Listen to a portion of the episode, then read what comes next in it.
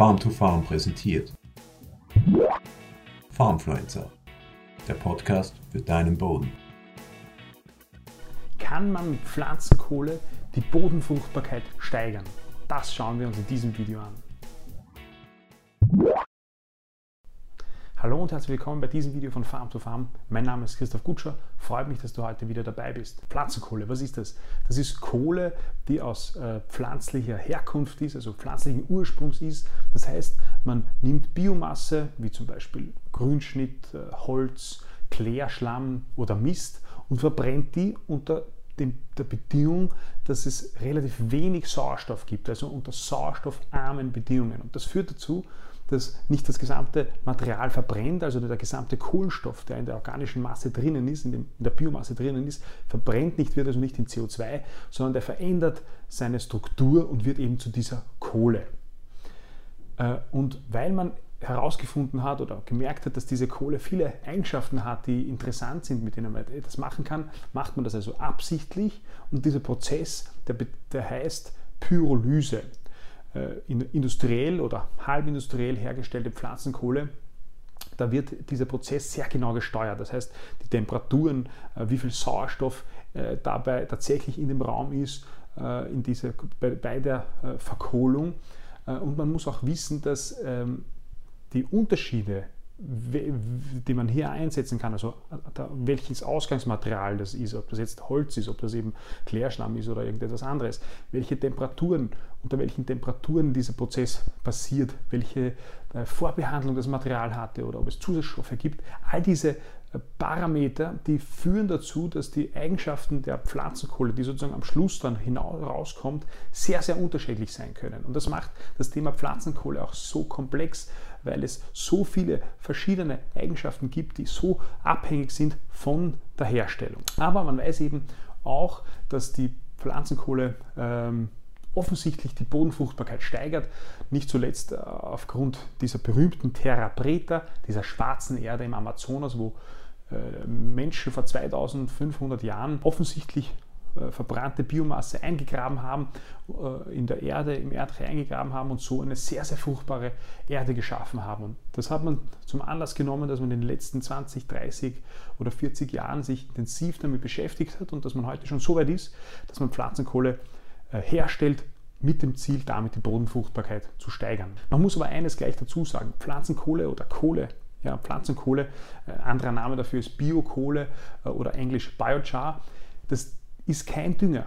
Also Pflanzenkohle selbst ist nur Trägermaterial, weil es ist ja an sich nur Kohlenstoff äh, und aufgrund äh, seiner, seiner, äh, seiner Struktur und seiner Art und Weise ist es aber hervorragender Trägermaterial für verschiedenste Art von Düngern, seien das jetzt organische Dünger wie Mist, Gülle, Kompost oder andere Arten von Düngern. Aber Pflanzenkohle muss immer in irgendeiner Form in Verbindung oder sollte in Verbindung mit äh, äh, einer Art Dünger ausgebracht werden. Man spricht davon, dass man die Pflanzenkohle auflädt. Was sind nun jetzt die positiven Eigenschaften dieser Pflanzenkohle? Das ist einmal die Struktur. Du kennt, man kennt das ja. Die Pflanzenkohle die, äh, oder Kohle, Holzkohle ist ja auch nichts anderes, wird porös und äh, hat dann eine Eigenschaft, dass sie eine extrem hohe Oberfläche. Ein, ein Gramm Pflanzenkohle hat Oberflächen von, von 300 bis 700 Quadratmetern und das führt dazu, dass es dann, wenn man das im Boden einbringt, zu äh, mehr Porenvolumen kommt, äh, dass die Struktur besser wird äh, und dass damit eben gerade auf sandigen Böden die Bodenfruchtbarkeit gesteigert werden kann, aber auch aufpassen mit Aufwandmengen von 20 bis 25 Tonnen, die man davon liest. Zweite positive Eigenschaft von der Pflanzenkohle, sie hebt den pH-Wert. Wenn man das will, ist das eine positive Eigenschaft. Aber auch hier gilt Vorsicht, denn je nach Herstellungsart oder Herstellungstyp äh, sind die Auswirkungen auf den pH-Wert anders. Dritte positive äh, äh, Eigenschaft der Pflanzenkohle ist die auf den Nährstoffhaushalt. Pflanzenkohle kann dafür sorgen, dass bestimmte Nährstoffe besser gebuffert werden und an der Pflanze zur Verfügung stehen, wie Kalium, Calcium, Magnesium. Sie kann dazu führen, dass Stickstoff oder Nitrat und Phosphat nicht so stark ausgewaschen werden, also besser gehalten werden im Boden. Sie führt, kann dazu führen, dass äh, Stickstoff weniger ausgast. All diese Eigenschaften kann Pflanzenkohle haben, aber auch bei all diesen Eigenschaften äh, ist es sehr, sehr unterschiedlich, wie sie produziert wurde, also wie dieser Prozess passiert ist. Also hier muss man auch aufpassen. Die vierte positive Eigenschaft, das ist, die, äh, das ist, dass die Pflanzenkohle ein, wunderbares, ähm, ein wunderbarer Lebensraum für Mikroorganismen ist. Durch diese vielen kleinen Poren macht, bilden sich sozusagen kleine Höhlen für die Mikroorganismen und Bodenlebewesen und es schafft sich damit ein sehr, sehr gutes äh, Umfeld dafür. Und die fünfte positive Eigenschaft von Pflanzenkohle, wie wir sie sehen, das ist, äh, dass die Pflanzenkohle Kohlenstoff in den Boden einbringt und so einen Beitrag dazu leisten kann, äh, dass, dass, dass, dieser Kohlenstoff, der da gebunden ist, nicht in CO2 in die Atmosphäre geht, geht und somit ein, äh, als das Treibhausgas äh, geschützt, also das Treibhausgas sozusagen in die Erde kommt in Form von Kohlenstoff. Aber auch hier Vorsicht, äh, es ist noch nicht endgültig und im Detail geklärt, ob diese, dieser Kohlenstoff, der durch die Pflanzenkohle in den Boden eingebracht wird, tatsächlich langfristig im Boden hält. Also auch hier muss man äh, diese Eigenschaften mit Vorsicht betrachten. Es ist noch nicht alles geklärt. Pflanzenkohle hat natürlich auch negative äh, Eigenschaften, äh, wie etwa, dass sie dazu führen kann, dass sie den Stickstoff immobilisiert, das heißt Stickstoff bindet, anstatt dass sie ihn sozusagen Pflanzen verfügbar macht, wenn man sie einbringt unter falschen Bedingungen. Die Steigerung des pH-Werts kann ein Nachteil sein. Ein großer Nachteil und gefährlicher Nachteil kann sein, wenn im Ausgangsmaterial Schadstoffe enthalten sind, wie zum Beispiel Schwermetalle, dann bringe ich mit dieser äh, Verkohlung diese Schadstoffe nicht raus und bringe sie somit ins Feld.